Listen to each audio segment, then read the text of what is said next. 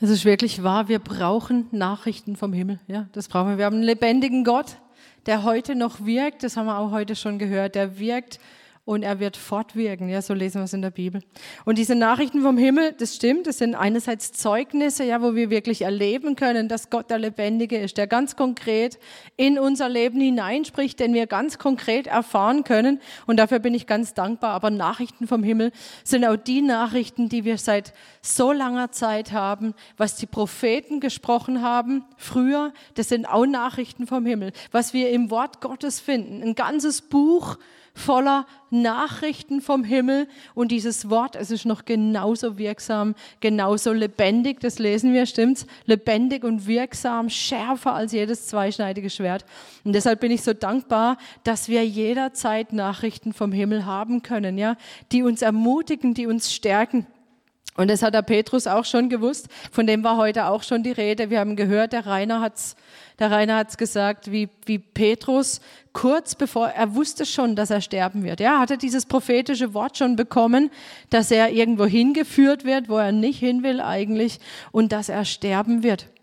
Und er hat aber auch gewusst, wie lebendig und wie herrlich und wie, wie, wie Jesus ist und wie der Vater ist. Und deshalb hat er es in Kauf genommen. Er hat gesagt, es ist alles wert.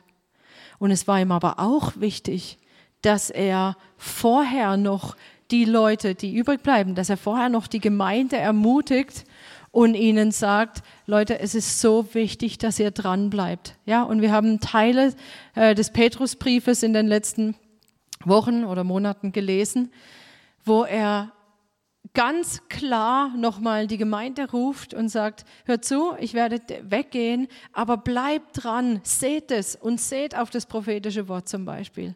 Ja, er hat gesagt, bleibt da dran, es gibt Gefahr, dass ihr da abweicht, aber bleibt da dran, denn er ist der lebendige Gott.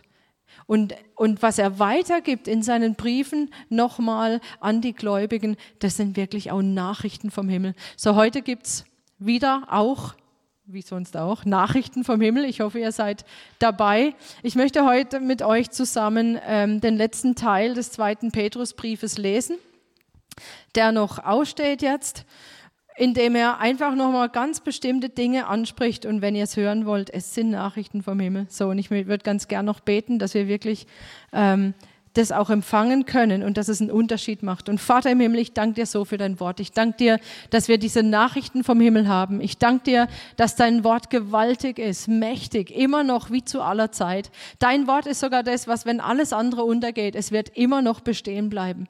Herr, und deshalb danken wir für dein Wort. Wir danken auch für jede, ja, für jedes Wort, das an uns als Gemeinde, als nachfolgende Gemeinde auch geschrieben ist, das uns stärkt und ermutigt. Und ich bete jetzt für unsere Ohren, Ohren und für unsere Herzen, dass wir bereit sind zu hören. Dass wir wirklich hören können, was dein Wort sagt. Dass wir hören können, was wichtig ist für diese Zeit, was wichtig ist für unser Leben. Was wichtig ist für uns als Gemeinde, dass wir weitergehen und dass wir diese Nachrichten, die von dir kommen, auch wirklich nicht nur, dass die an uns vorbeirauschen, sondern dass sie kommen und dass dein Wort tut, wozu es ausgesendet wurde, nämlich dass es einen Unterschied macht für unser Leben. Heiliger Geist, ich danke dir, dass du an den Herzen jetzt wirkst, dass du zum Hören bereit machst. Du bist es, der redet, Herr. Und dich wollen wir hören. Amen. So, ihr könnt ähm, gerne auch selber in der Bibel nachschauen, ähm, 2. Petrus 3. Ich habe jetzt hier eine Übersetzung, das ist eine neuere Übersetzung, das ist neue evangelistische Übersetzung.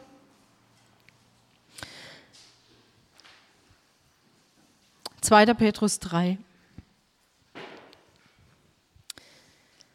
Das ist bereits mein zweiter Brief an euch, liebe Geschwister. Durch meine Schreiben wollte ich längst Bekanntes auffrischen und euch in eurer guten Einstellung bestärken. Das ist übrigens auch das, was ich heute Morgen hier machen möchte, ja, mit dem, was Petrus schreibt. Längst Bekanntes auffrischen und euch in eurer guten Einstellung bestärken.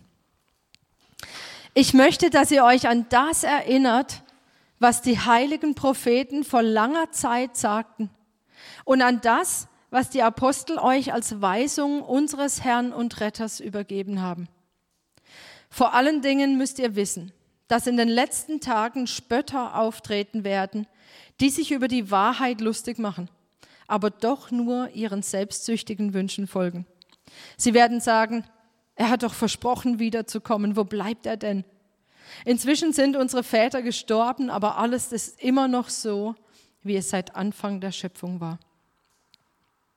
Wer das behauptet, will nicht wahrhaben, dass es die Himmel schon längst gab und die Erde aus dem Wasser hervorgetreten und mit Wasser umgeben war. Gott hatte sie durch sein Wort geschaffen. Dennoch wurde die Welt damals bei der großen Flut auf Gottes Wort hin durch Wasser überschwemmt und vernichtet. Durch dasselbe Wort Gottes werden nun auch die jetzigen Himmel und die jetzige Erde für das Feuer aufgespart. Sie werden bewahrt bis zum Tag des Gerichts, an dem die Gottlosen zugrunde gehen. Eins dürft ihr dabei nicht übersehen, liebe Geschwister. Für den Herrn ist das, was für uns ein Tag ist, wie tausend Jahre. Und was für uns tausend Jahre sind, ist für ihn wie ein einziger Tag. Der Herr verzögert seine Zusage nicht, wie manche das meinen. Im Gegenteil, er hat Geduld mit euch, denn er will nicht, dass irgendjemand ins Verderben geht, sondern dass alle Gelegenheit haben, zu ihm umzukehren. Der Tag des Herrn wird aber so unerwartet kommen wie ein Dieb. Dann wird der Himmel unter schrecklichem Lärm vergehen und die Himmelskörper im Feuer verglühen. Die Erde und alles, was der Mensch auf ihr gemacht hat, werden dann verbrannt werden. Wenn sich das alles nun so auflösen wird, was für ein Anliegen müsste es euch dann sein, ein Leben in Heiligkeit und Ehrfurcht vor Gott zu führen, den Tag Gottes zu erwarten und seine Ankunft zu beschleunigen. Den Tag, an dem die Himmel im Feuer verbrennen und die Elemente im Brand zerschmelzen werden. Aber nach dem, was Gott uns versprochen hat, erwarten wir neue Himmel und eine neue Erde, in der Gerechtigkeit regiert. Weil ihr das alles erwartet, liebe Geschwister, setzt alles daran, dass ihr rein und tadellos und innerlich im Frieden vor euren Herrn hintreten könnt. Und betrachtet die Geduld unseres Herrn als Gelegenheit zur Rettung. Genau das hat euch auch unser lieber Bruder Paulus geschrieben, dem Gott in allen diesen Fragen viel Weisheit geschenkt hat. In seinen Briefen redet er mehrfach davon, freilich ist einiges darin auch schwer zu verstehen, was dann von unverständigen oder im Glauben nicht gefestigten Leuten verdreht wird. Aber so machen sie es ja auch mit den anderen Texten der Heiligen Schrift zu ihrem eigenen Verderben. Weil ihr das alles jetzt schon wisst, liebe Geschwister, passt auf, dass ihr nicht von dem Irrsinn der Gesetzesverächter mitgerissen werdet und euren festen Stand verliert. Nehmt vielmehr in der Gnade zu und lernt unseren Herrn und Retter, Jesus Christus, immer besser kennen. Ihm gehört alle Herrlichkeit und Ehre, schon jetzt und auch in aller Ewigkeit. Amen. So, bereits im ersten Teil des Briefes, vielleicht erinnert ihr euch, hat Petrus gesagt, haltet das prophetische Wort fest. Ja, haltet es fest, bis der Morgenstern in euren Herzen aufgeht. Und erinnert euch immer wieder daran. Auch das lesen wir immer und immer wieder in diesem Brief. Scheinbar brauchen wir Erinnerung. Und wir auch heute. Ja, damals die Gläubigen, die haben immer wieder Erinnerung gebraucht. Jetzt schon zum zweiten Mal im gleichen Brief sagt er, ich schreibe euch das. Ja, ich weiß, ich habe es euch schon geschrieben. Ich weiß, dass euch das bekannt ist. Und trotzdem, ich schreibe es euch nochmal, um euch zu erinnern, haltet fest an dem prophetischen Wort. Und das Gleiche ist immer noch genauso dringlich für uns heute hier. So wenn heute was altbekanntes dabei ist, dann sagt nicht, okay, kenne ich schon, sondern sagt, okay, ich glaube, ich brauche Auffrischung für das, was ich eigentlich schon weiß. Dann nehmt es auch so, ja, nehmt es als Auffrischung. Und er sagt, ich werde euch immer wieder erinnern, ich werde euch warnen auch davor, von dem abzuweichen, was die Propheten gesagt haben. Und hier eben noch einmal, auch im letzten Teil des Briefes, erinnert euch, werdet bestärkt darin festzuhalten, nämlich an was? Das haben wir in Vers 2, am prophetischen Wort, also an dem, was die Propheten vor langer Zeit gesagt haben und an dem, was die Apostel gesagt haben, was Jesus gesagt hat. Ja, also wir haben hier die Lehre der Apostel und die Lehre der Apostel ist nichts anderes als das, was Jesus auch schon gesagt hat. Und dann folgend, jetzt wollen wir natürlich wissen, ja, was haben die denn gesagt? Was haben denn die Propheten übereinstimmend mit dem, was die Apostel und Jesus gesagt haben? Um was geht es denn da? Und wir wissen, dass, also normalerweise, wenn man einen Brief schreibt, dann hat das irgendwie eine logische Folge. Dann wird jetzt nachfolgend erklärt, worum es geht. Nämlich, Petrus spricht dann nachfolgend über Ereignisse, die ausstehen. Ereignisse, die kommen sollen. In dem Fall sagt er, es gibt Spötter, die sagen, Jesus kommt nicht wieder. Das heißt, Petrus sagt, das, was die Propheten gelehrt haben und was wir als Apostel gesagt haben, das ist, sind Ereignisse, die in der Zukunft auf uns warten und die wir unbedingt im Blick behalten sollen. Das galt für die Gläubigen damals, das gilt für uns heute. Was sind es für Dinge? Und es sind drei Dinge, die da jetzt genannt werden, die wir unbedingt im Blick behalten sollen, die uns stärken. Und es sind drei Dinge, die habt ihr bestimmt schon gehört. Ja, nochmal, der, der, Petrus sagt schon, das sind bekannte Dinge. Das kennt ihr aus der Lehre. Aber wir müssen sie unbedingt im Blick behalten als Gläubige. Das ist die Wiederkunft von Jesus. Das ist, dass damit auch das Ende der Welt kommt, das Gericht für die Gottlosen und es kommt ein neuer Himmel und eine neue Erde. Ihr müsst es unbedingt im Blick behalten. Und ich will das einfach jedes der drei Dinge näher ausführen, was wir hier im Petrusbrief finden. Die Wiederkunft von Jesus, ich will jetzt heute nicht darüber sprechen, ja, wann wird es sein und wie wird es sein und was gehört da alles dazu. Das ist wirklich wert, dass wir da gesondert mal drüber sprechen. Aber ich will, dass wir im Blick behalten, dass die Wiederkunft von Jesus zwei Dinge ist. Nämlich gewiss, absolut gewiss, er kommt wieder. Absolute Gewissheit und bald. Bald. Immer noch bald. Ja? Und da werden wir gleich drüber reden, was bald heißt, wie auch immer. Aber diese, diese Wiederkunft von Jesus ist auch was, was wir was wir nicht nur im Blick behalten, sondern wirklich im Herzen, ja, wo, wo eine Sehnsucht auch in uns entstehen soll, wenn wir wirklich verstanden haben, dass das eine Gewissheit ist, wodurch auch eine Sehnsucht kommt. Warum? Weil es die endgültige Rettung für uns sein wird. Wir haben letzte Woche gelesen, diesen Vers, dass er zum zweiten Mal kommen wird für die, die ihn erwarten zur Rettung. Wisst ihr das noch? Wenn er zum zweiten Mal kommt, nicht in Beziehung zur Sünde, sondern zur Rettung für die, die ihn erwarten. Und wir haben gesagt, natürlich sind wir gerettet worden durch das Kreuz, durch das Blut von Jesus. Aber hier und jetzt sind wir dabei, gerettet zu werden. Aber wenn Jesus wiederkommt, wird die endgültige Rettung da sein und dann kann wirklich nichts mehr passieren. Dann sind wir safe. Ja, und das wird geschehen. Und deshalb ist es so wichtig auch, dass wir, deshalb ist es auch die Hoffnung der Herrlichkeit. Wir werden in die Herrlichkeit eingehen, wenn Jesus wiederkommt. Ja, es steht noch Herrlichkeit aus, die, die, die, das einfach das Komplette, komplett mit ihm zusammen zu sein, so wirklich von Angesicht zu Angesicht.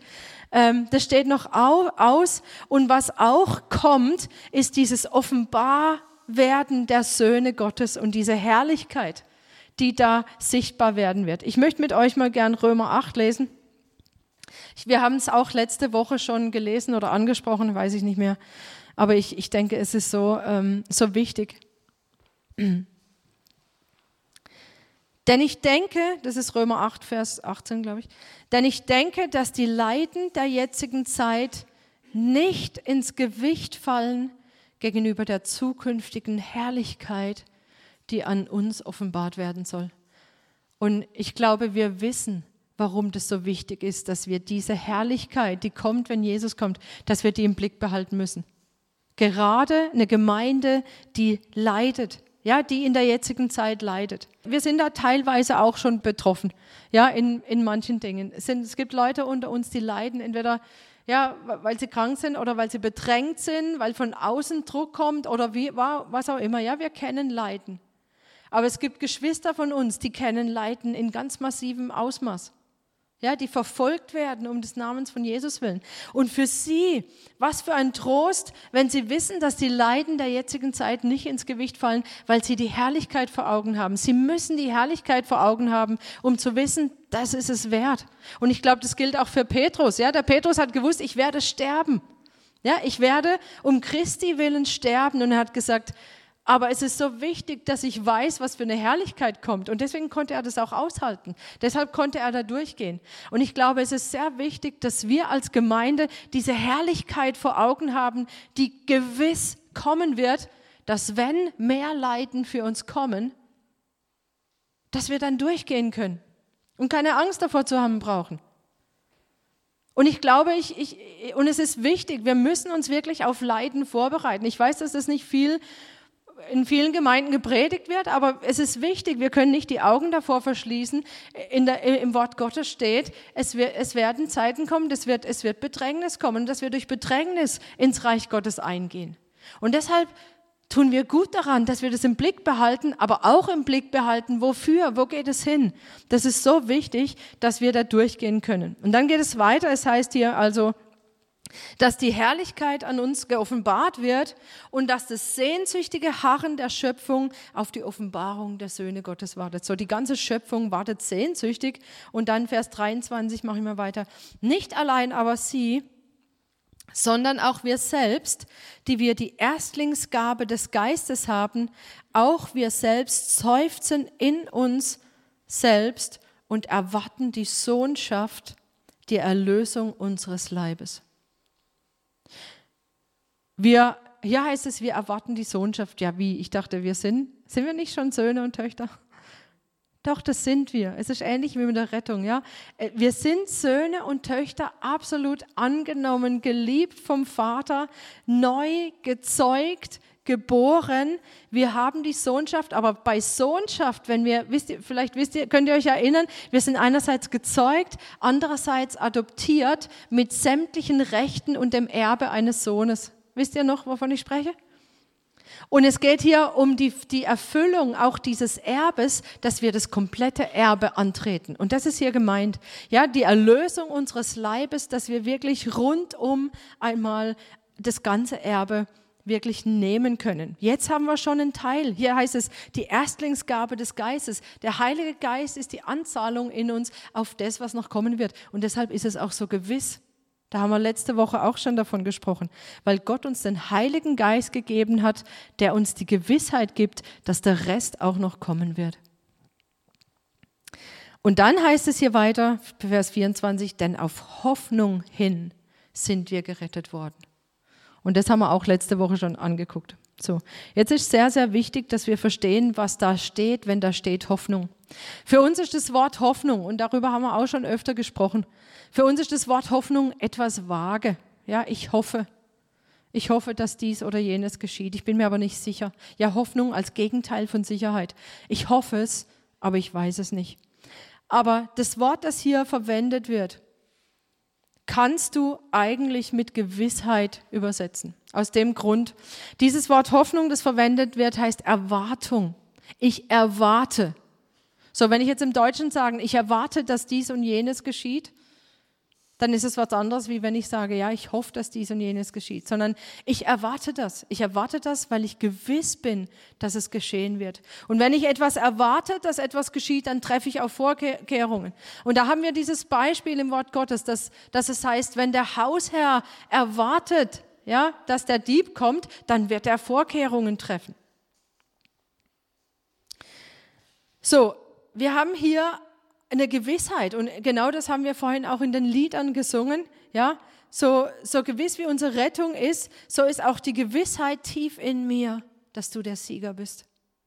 Ja, da ist eine Gewissheit in uns. Und diese Gewissheit kommt durch den Heiligen Geist, der uns auch bezeugt und unserem Geist bezeugt, dass wir Gottes Kinder sind, der uns gewiss macht, dass alles, was steht, was die Propheten gesagt haben, was Jesus gesagt hat, auch wirklich genauso eintreffen wird, wie es vorhergesagt wurde. So, auch wenn es noch dauert, dass Jesus wiederkommt, es ist gewiss. Es ist gewiss. Und manche spotten aber und berufen sich auf diese lange Zeit, in der er nicht wiedergekommen ist, ja, und sagen, wie jetzt, das sagt, das sagt er schon seit 2000 Jahren, ja, was jetzt?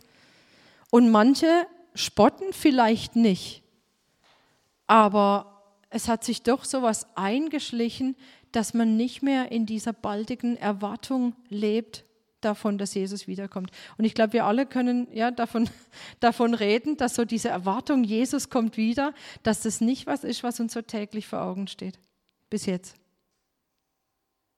Aber eigentlich ist diese Erwartung, ja, diese Erwartung, die soll da sein, diese Gewissheit.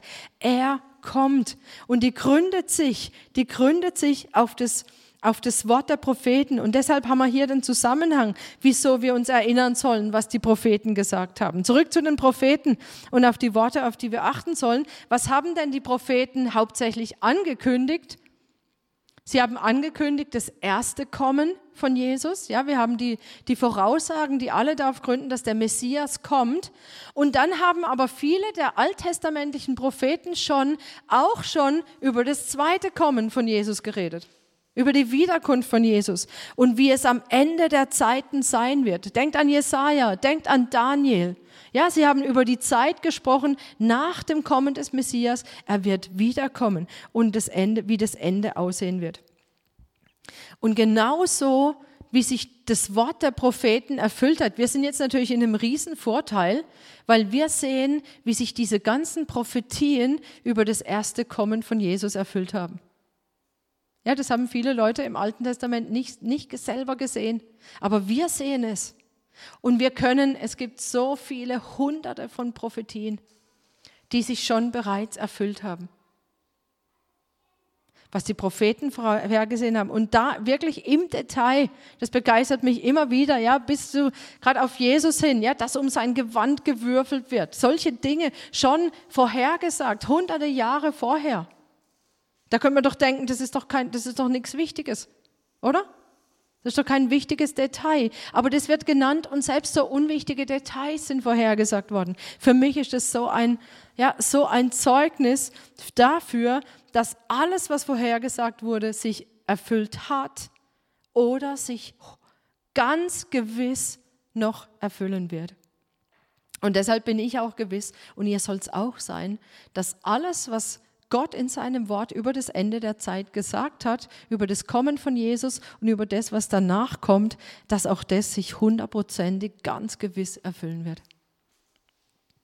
Und warum dauert es dann noch? Da haben wir auch eine Erklärung hier. Nämlich aus Liebe, aus Gnade. Wenn ihr euch anschaut, was da steht, Der Herr verzögert seine Zusage nicht, wie manche das meinen. Im Gegenteil. Er hat Geduld mit euch, denn er will nicht, dass irgendjemand ins Verderben geht, sondern dass alle Gelegenheit haben, zu ihm umzukehren. Das heißt, wenn es heißt, er verzögert seine Zusage nicht, heißt nicht einfach, er, er, er bummelt rum oder er, äh, naja, hat sich's anders überlegt oder was auch immer, sondern er sagt, es gibt einen Grund. Und das ist auch ein Grund, den wir wissen müssen dass alles einen Zeitplan hat und dass Gott das alles überblickt und dass damit seine Wiederkunft nicht aufgehoben ist oder aus irgendwelchen unwesentlichen Gründen verschoben, sondern dass der Tag des Herrn gewiss kommt zur Rettung. Und zwar zur Rettung für uns selber, dass wir, wir bleiben dran. Auch diejenigen, die abgewichen sind, sie können umkehren aber genauso, dass noch Zeit ist für die, die Gott noch nicht kennen. Und ich glaube, das ist dann wiederum auch für uns wichtig, dass wir sagen, wir haben diese Zeit noch nicht, dass wir sagen, oh Herr, verkürze es doch, wir wollen so schnell zu dir, sondern dass wir sagen, Gott sei Dank, es ist noch Gnadenzeit, die wir nutzen können als Einzelne und als Gemeinde. Das muss einen Unterschied machen. Komme ich aber nachher nochmal dazu. So aus reiner Gnade, damit noch Zeit zur Umkehr ist und dass alle Gelegenheit haben, zu ihm umzukehren. Und genau das hat Gott vor. Gott sagt, das Evangelium soll gepredigt werden allen Nationen. Und das habt ihr bestimmt auch schon gehört, dass das noch geschehen muss, bevor er wiederkommt, damit alle nämlich diese Gelegenheit haben. Weil man könnte ja auch denken, ja Moment mal, dann kann aber ja ewig warten, bis alle da umgekehrt sind. Ne? Er will nicht, dass irgendjemand ins Verderben geht. Aber er macht es so lange, bis alle Gelegenheit hatten, tatsächlich zu ihm umzukehren. Und dann wird das Ende kommen. Und genauso, er sagt hier noch was anderes. Er sagt, wenn ihr euch unsicher seid, ob das gewiss ist, dann schaut doch an, wo das schon in der Vergangenheit passiert ist. Nämlich, so gewiss wie die Flut kam, so gewiss wird auch der Herr wiederkommen. Also er verweist auf Noah und die Flut. Das ist einerseits ein historisches Ereignis, ja, auf das wir zurückblicken können, und andererseits ist auch ein Bild für die Rettung. Wir haben, Noah kommt ja immer wieder vor, auch als Beispiel im Neuen Testament. Es kommt sogar in Bezug auf Taufe vor. Ja, immer wieder wird es genannt. So, das Bild von Noah oder die Geschichte von Noah ist auch ein Bild ähm, auf die Rettung hin. Es ist geschehen und mit diesem, mit diesem Hinweis auf Noah heißt es auch, es wird wieder geschehen. Ja, damals geschah es mit Wasser, jetzt mit Feuer. Wasser war damals vorhanden. Wir wissen es, ja, es hat geregnet, es kam aus der Erde. Feuer wird auch da sein. Wir wissen, wie viel Energie, gebundene Energie da ist. Ja, das wird ein leichtes sein, alles in Feuer aufgehen zu lassen, wenn diese Energie freigesetzt wird. Aber es heißt hier auch, und das finde ich jetzt einfach, das ist für mich einfach so wichtig, es ist das gleiche Wort, durch das es geschieht. Es wird nicht irgendwie zufällig, plötzlich wird hier alles in Feuer aufgehen, sondern es wird durch das Wort geschehen. Schaut euch das nochmal an, Verse 5 bis 7, was da steht. Ich weiß nicht, ob es euch aufgefallen ist, dass da immer wieder vorkommt, dass es durch das Wort geschieht. Habt ihr das gemerkt beim ersten Lesen? Ja? Gott hatte die Welt durch sein Wort geschaffen und bei der Flut wurde auf Gottes Wort hin alles verschwemmt und durch dasselbe Wort wird heute der Himmel und die, die Himmel und die Erde bewahrt bis zum Tag des Gerichts. Das heißt, ohne dass Gott da nicht ein Wort spricht, passiert gar nichts. Sollte irgendjemand von euch Angst haben vor dem Weltuntergang, den irgendein Herrscher auf der Welt herbeiführt, dann könnt ihr diese Angst heute vergessen. Ist das nicht genial? Oder hat vielleicht der eine oder andere schon mal gedacht, so, oh, was passiert, wenn die den Knopf drücken und sowas? Wisst ihr was? Dadurch wird die Welt nicht untergehen. Und ehrlich gesagt, für mich, oh, für mich ist das so eine, so eine Sicherheit, die das bei mir auslöst. Bei euch auch? Ich weiß, der gleiche Gott, der dieses, der dieses Gericht über die Erde gebracht hat, ist der, der die Erde jetzt noch bewahrt. Egal wie chaotisch es aussieht, egal wie außer Kontrolle es aussieht, es wird kein menschengemachtes Ende geben von dieser Welt. Es wird kein menschengemachtes Ende geben, auch wenn sie alle immer nah dran sind und rummachen. Und das ist für mich so ein Trost, dass wir durch sein Wort bewahrt sind, bis zu dem Zeitpunkt, wo Gott sagt, so und jetzt ist gut. Aber dann ist auch gut, dann ist auch gut für uns. Ja, wir brauchen keine, keinerlei Angst zu haben. So, ist da irgendjemand von euch da draußen, der gequält wird durch Angst, was da in der Welt passiert? Ihr könnt diese Angst loslassen. Wir haben es vorhin in diesem Lied gesungen. Danke für dieses Lied. Du hast es, glaube ich, nicht gewusst, was da kommt, aber wir haben gesungen, ja, er hält alles in der Hand. Ja, Gott, du bist größer. Er hält alles in der Hand. Oder in dem anderen Lied, ja. Und was du sagst, bleibt Gottes Wort. Ja? Was du sagst, bleibt für alle Zeit. Darum halte ich fest an dir. Also wenn wir uns an einem festhalten, dann an unserem Gott, der alles in der Hand hält. Und der, der alles in der Hand hält, ist auch der, der die Zukunft in der Hand hält. Da gibt es auch ein tolles Lied, ich glaube von Chris Tomlin. Gell? Ja, der, der, der, der mein Leben in der Hand hält, ist auch der, der die Zukunft in der Hand hält. Hey, wie viel sicherer können wir sein? So heute ein für alle Mal weg mit dieser Angst vor der Zukunft.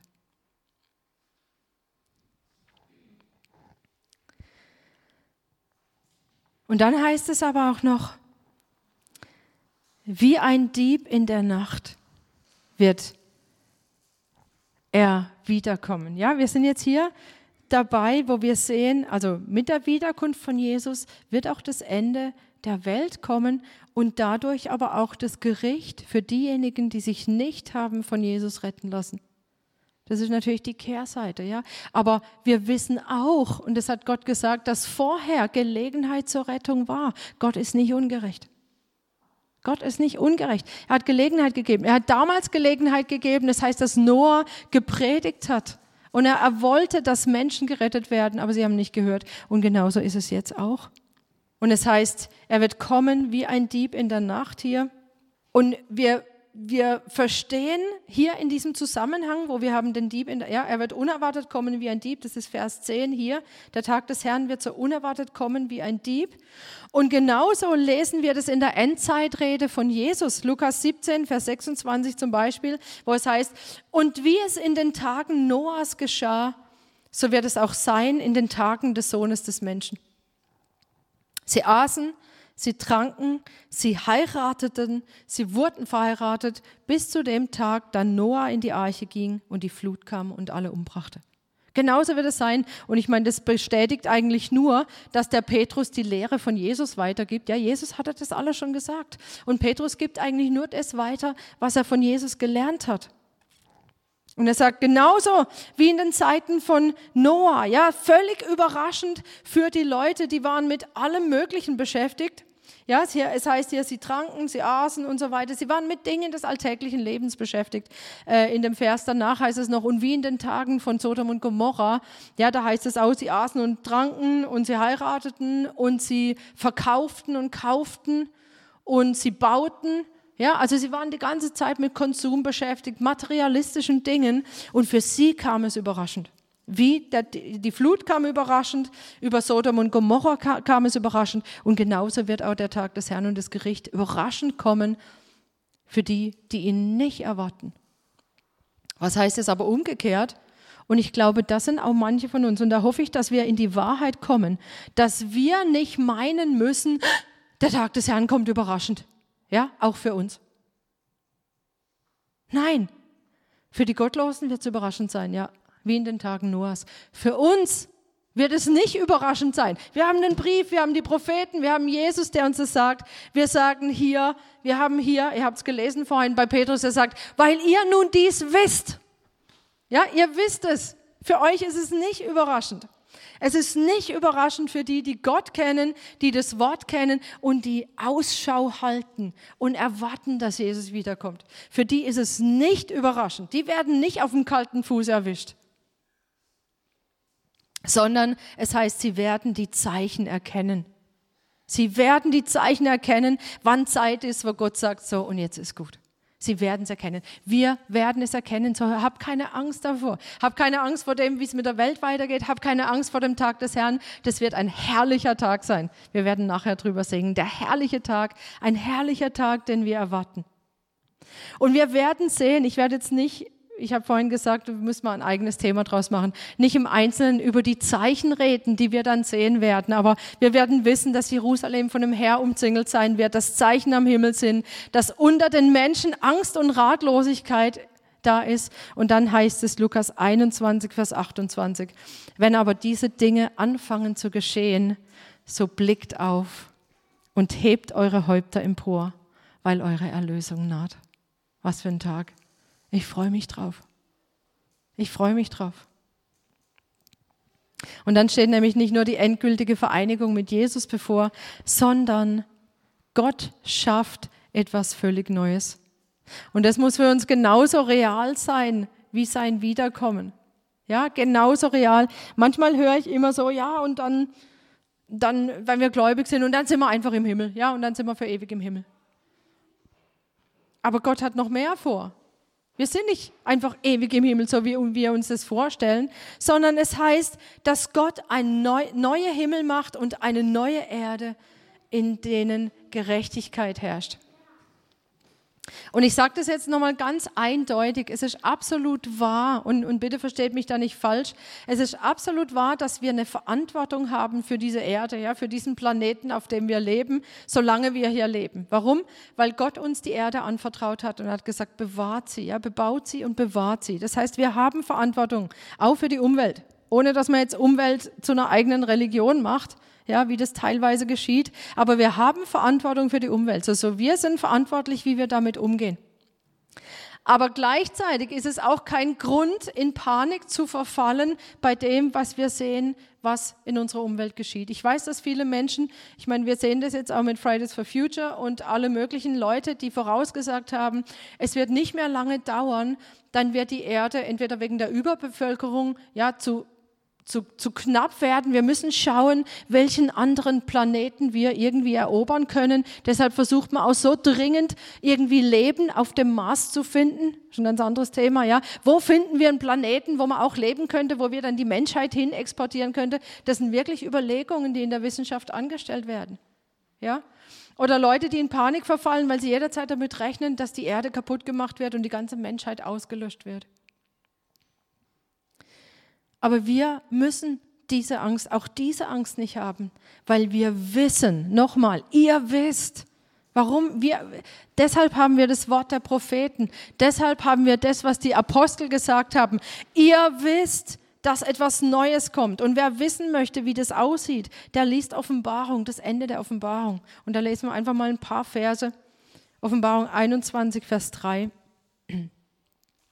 Und ich hörte eine laute Stimme vom Thron her sagen, siehe das Zelt Gottes bei den Menschen. Ja, wir reden hier, nachdem Gott wirklich einen äh, neue Himmel gemacht hat und eine neue Erde. Und er sagt, das Zelt Gottes bei den Menschen und er wird bei ihnen wohnen und sie werden sein Volk sein. Und Gott selbst wird bei ihnen sein, ihr Gott. Was für eine Herrlichkeit, die uns da erwartet. Und dann haben wir vorhin gehört, eine neue Himmel und neue Erde, wo Gerechtigkeit wohnt. Und die Gerechtigkeit, so sieht sie aus. Er wird jede Träne von ihren Augen abwischen. Und der Tod wird nicht mehr sein.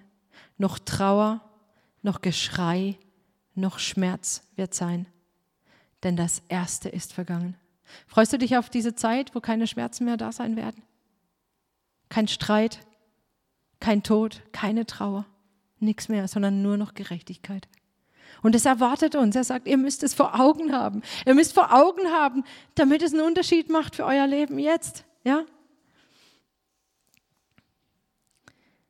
Der, welcher auf dem Thron saß, sprach, siehe, ich mache alles neu. Erst hat er uns neu gemacht. Am Anfang der Schöpfung war es umgekehrt. Da hat er erst eine neue Umgebung geschaffen und hat dann den Menschen reingesetzt. Jetzt ist es umgekehrt. Er hat uns neu gemacht zu neuen Menschen, zu einer neuen Schöpfung. Und dann macht er diesen neue Himmel und diese neue Erde als Umgebung für uns, in der wir in Gerechtigkeit leben können. Siehe, ich mache alles neu. Und er spricht, schreibe, denn diese Worte sind gewiss und wahrhaftig. Und er sprach zu mir, es ist geschehen, ich bin das Alpha und Omega, der Anfang und das Ende. Und deshalb, in dessen Hand sind wir, ja, der der Anfang und das Ende ist. So weg mit jeder Unsicherheit, weg mit jeder Angst, die wir haben könnten. Wir sind in seiner Hand dessen, in der Hand dessen, der Anfang und Ende ist. Ist das eine Realität für dich? Dass Jesus wiederkommt, dass das Gericht kommt und dass es diese diese neuen Himmel und die neue Erde geben wird? Ja, ist das eine Realität für dich, mit der du jeden Tag lebst? Weil das soll es sein. Es soll eine Realität sein für dich. Warum? Weil, wenn das eine Realität für dich ist, dann wirst du auch alles dran setzen, dass du in dieser neuen Welt auch wirklich ankommst. Das macht einen Unterschied. Ja, wenn ich das vor Augen habe, diesen herrlichen Tag, dann will ich doch dahin. Und ich finde es so cool, die Elberfelder Übersetzung, die übersetzt diesen Vers 11. Ja, hier heißt es, dann wird, werdet ihr doch alles daran setzen. Und hier heißt es, was für Leute müsst ihr dann sein? Wenn ihr das wisst und wenn ihr das glaubt, wenn das für euch real ist, was für Leute müsst ihr dann sein? Und da steckt schon drin, wieso wir uns mit diesen Dingen beschäftigen sollen. Weil es einen Unterschied macht für unser Leben jetzt. Und deshalb reden wir auch da hier jetzt drüber. Weil diese Sicht und das Festhalten an diesen Ereignissen der Zukunft richtig praktische Konsequenzen äh, für uns hat. Ja? Wenn ich wirklich glaube, dass Jesus wiederkommt, dann muss das sich in meinem Leben irgendwie zeigen, in dem, wie ich bin. Da kommen wir, kommen wir gleich dazu. Aber umgekehrt, wenn es keine Auswirkung auf mich hat, wie real ist es dann für mich? Ja? Dann muss ich mir die Frage stellen, okay, dann liegt es daran, dass ich noch nicht wirklich verstanden habe, dass das wirklich gewiss ist und dass es bald ist. Was für Leute müsst ihr dann sein? Nämlich was für Leute? Eben nicht Leute wie in den Tagen Noahs. Eben nicht Leute wie die anderen alle, die einfach so um ihr eigenes kleines Leben bemüht sind, die schauen, dass sie die Schäfchen im Trockenen haben, ja, die äh, gucken, dass sie genug zu essen und zu trinken haben, die einfach nur schauen, dass sie kaufen und verkaufen können und einfach so ihres haben. Genau solche Leute nicht. Solche Leute, die nur ans Heiraten denken und dass sie Sex haben oder dass sie möglichst den nächsten Urlaub äh, irgendwo verbringen können, jetzt bei den ganzen Beschränkungen und oh je, wie wird das sein und kann ich dann noch zweimal in Urlaub? Wie in den Tagen Noahs. Das ist nicht für die Gemeinde, das ist nicht für uns, diese Denkweise. Und wenn das bei dir so ist, dann kehr um. Dann sage ich dir heute Morgen, kehr um. Nicht wie in den Tagen Noahs sondern Leute, die fokussiert sind auf das, was Gottes Sache ist. Was für Leute müsst ihr dann sein? Leute, die in Erwartung leben, nicht Leute, die jetzt Panik machen und sagen, der Gott kommt wieder und ich muss jetzt preppen bis zum geht nicht mehr und ich muss dies und jenes. Nein, sondern hier heißt es Vers 11 und 12, was für Leute müsst ihr sein, dass ihr den Tag Gottes erwartet und seine Ankunft beschleunigt. Dieses Wort für beschleunigen ähm, hat zwei Bedeutungen und ich glaube, beide sind richtig. Das eine Wort, das hier benutzt wird für, für dieses Wort beschleunigen, ist herbeisehnen. Ja, ich sehne etwas herbei, ich erwarte etwas. So, das ist das eine, was Petrus sagt. Ihr sollt Leute sein, die diesen Tag herbeisehen. Ich kenne ganz viele Christen, die sagen, ja, Herr, komm bald, aber jetzt noch nicht, ich möchte doch noch dies und jenes erleben. Nein, wir sollen Leute sein, die verstehen, was für eine Herrlichkeit uns erwartet an diesem Tag. Und dieser, dieses Herbeisehnen diesen Tag. Das soll wirklich was bei uns werden. Und wenn das bei dir noch nicht so ist, dann fühl dich nicht schuldig irgendwie, aber dann kannst du Gott darum bitten, dass deine Augen aufgehen für diese Herrlichkeit, dass du diese Sehnsucht bekommst, dass es wirklich hineingeht. Ja, da können wir auch gern nachher nach dem Gottesdienst noch dafür beten, wenn das bei dir nicht so ist, dass du sagst, Herr, schenk mir diese Sicht, damit es kommt, damit diese Sehnsucht kommt. So dieses Herbeisehen und andererseits bedeutet es aber tatsächlich beschleunigen. Und beschleunigen heißt, dass diese Zeit kürzer wird. Wie geht das denn? Wie können denn wir als Gemeinde die, das Kommen von Jesus beschleunigen? Hier steht, dass es so geht. Ich denke, wenn wir verstehen, was die Zeichen sind und dass zum Beispiel diese Dinge, ähm, die noch geschehen müssen, dass die Gemeinde damit in Verbindung steht und Einfluss nimmt, dann verstehen wir auch, wie wir beschleunigen können. Nämlich wie? Wenn wir wissen, dass das, dass, ähm, das Evangelium allen Nationen gepredigt werden muss, bevor er wiederkommt, damit alle diese Zeit, diese Gnadenzeit zur Rettung haben, da haben wir doch Anteil, oder? Wenn Gott durch seinen Leib hindurch den Nationen das Evangelium predigt, dann sind wir da mittendrin. Und wir haben Teil an dieser Gelegenheit zur Rettung, nicht nur für uns selber, sondern auch für die, die Jesus noch nicht kennen. So, ich glaube, und, und die Kehrseite von dem, dass Rettung, die endgültige Rettung noch aussteht, ist ja, dass wir noch Zeit haben, dass Leute gerettet werden können. So lass uns daran Anteil haben. Ich glaube, wenn wir wirklich diese, wenn diese Ereignisse für uns real sind, dann wird es auch einen Einfluss darauf haben, ob wir anderen Leuten das Evangelium bringen, ob wir anderen Leuten von Jesus erzählen. Nicht gezwungen. Ja, im Sinn von, oh Mann, jetzt muss ich dem irgendwas erzählen und ich breche mir einen ab. Das ist selten eine gute evangelistische äh, äh Art und Weise, das weiterzugeben. Aber ich glaube, je mehr wir, je realer einfach das wird, dass dieser Tag kommt und die verloren gehen, desto mehr wird es für uns ein Anliegen sein, ein Herzensanliegen, dass wir sagen, aber der muss doch noch gerettet werden. Und ich werde dem das doch dann auch sagen. Zumindest wenn ich ein Herz habe und, und, und wirklich verstehe, dass die verloren gehen, wenn sie bis dahin nicht gerettet sind. Und ich glaube, auch da brauchen wir Buße und Umkehr. Dass wir da viel zu, ja, es kommt, wie es kommt, viel zu lässig mit umgehen, statt zu sagen, wir haben diesen Auftrag. Bis Jesus wiederkommt, haben wir diesen Auftrag, das Evangelium zu predigen, so wie, so wie der Noah bis zum letzten Atemzug gesagt hat, kommt in die Arche, kommt da hinein. Und genauso ist es unsere Aufgabe, diesen Leuten, die verloren gehen werden an diesem Tag, Dass wir sagen, kommt hinein, lasst euch retten. Wir sind Botschafter an Christi Stadt. Wir sind die, die die Versöhnung predigen. Und wenn das bei dir noch ziemlich unterbelichtet ist, dann kehr um. Auch hier kannst du umkehren. Gott verdammt dich nicht, aber er sagt, kehr um. Kehr um. Und natürlich gilt es auch für uns selber, ja. Was für ein Anliegen müsste es euch sein, heißt es, ein Leben in Heiligkeit und Ehrfurcht vor Gott zu führen. Rein und tadellos innerlich im Frieden befunden zu werden. Verse 11 und 14. Heißt es jetzt, ich muss mich jetzt anstrengen, damit ich ja meine Rettung behalte irgendwie? Ja, Nee, da haben wir letzte Woche darüber gesprochen und ich möchte da wirklich nochmal darauf hinweisen. Hier steht, dass wir daran festhalten, dass wir in Christus bleiben. Nicht, dass wir jetzt selber für unsere Rettung sorgen müssen, sondern Jesus hat uns gerettet und wir sorgen dafür, dass wir in Christus bleiben. Und das ist unsere Rettung.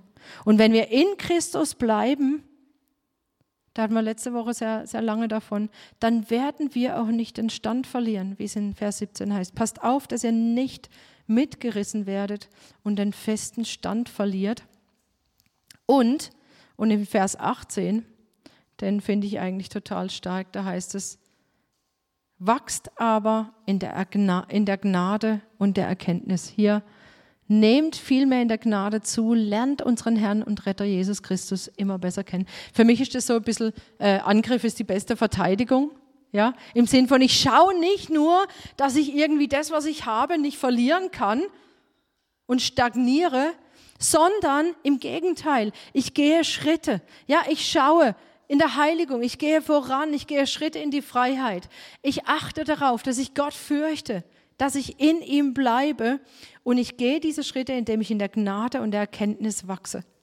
So ist es in einer anderen Übersetzung. Ja, davon hatten wir es schon im ersten Teil dieses zweiten Petrusbriefes, wo es heißt, ja, geht einfach einen Schritt nach dem anderen und sorgt dafür, dass ihr wachst, denn dieses Wachsen wird euch davon abhalten, abzufallen.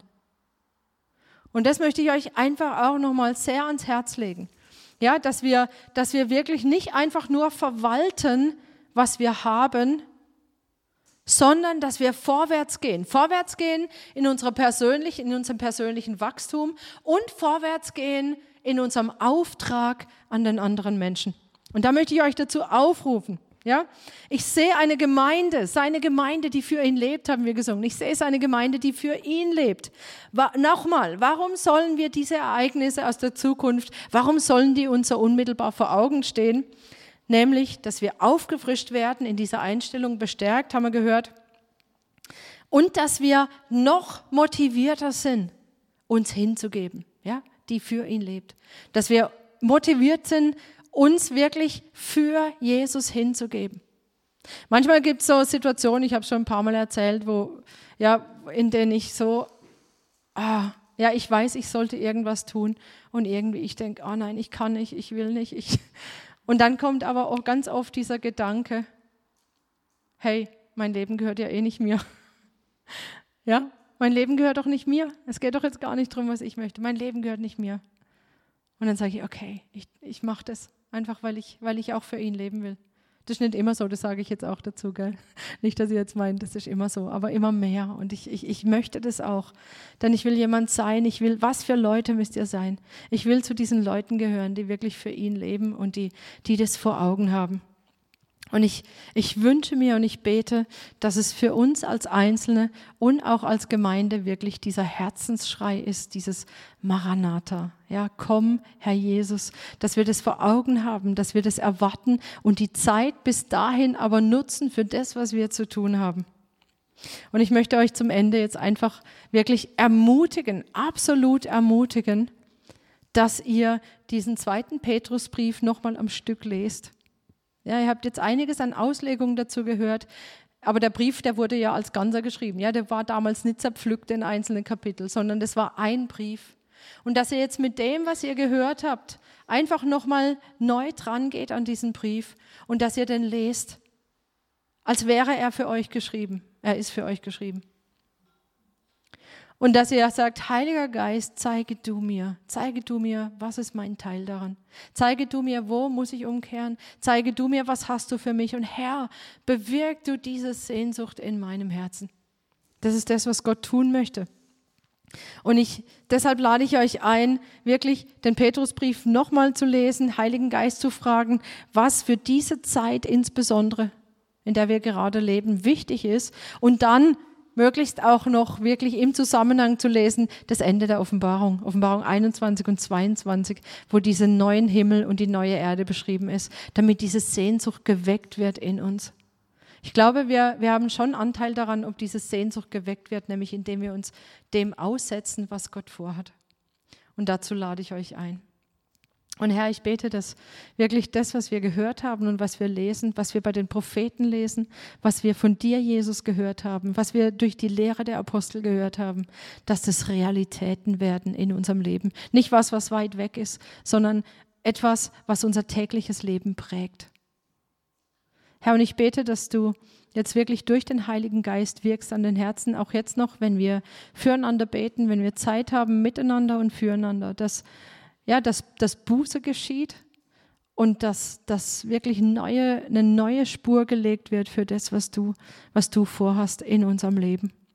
Dass eine neue Hingabe kommt, dass neu wirklich diese, diese Entschlossenheit, diese Entschiedenheit kommt, dass Angstfreiheit kommt, dass Gewissheit kommt über diese Dinge, die du uns zugesagt hast. Und ich danke dir, Herr, dass du mitten unter uns bist und das auch bewirken möchtest. In Jesu Namen. Amen. Amen. Und ich möchte jetzt noch einladen, dass wir dieses Lied Glorious Day singen, herrlicher Tag, um uns vor Augen zu führen, was das für ein Tag ist, der kommt. Ja, wir wissen, wir haben vor Augen, was Jesus getan hat am Kreuz. Wir haben vor Augen, wie er auferstanden ist. Aber wir sollen auch vor Augen haben, wie er wiederkommt. So lass uns das vor Augen haben und danach können wir gerne noch eine Zeit machen, wo wir in den, also wo wir in den Häusern jeweils für sich und auch hier im, im Gemeinderaum, wo wir miteinander und füreinander beten, wo Zeit zur Umkehr ist, Zeit zur Buße und wo, wo ihr einfach auch mit eins, Einzelne ansprechen könnt, ob sie mit euch beten. Lass, lass uns da wirklich füreinander da sein.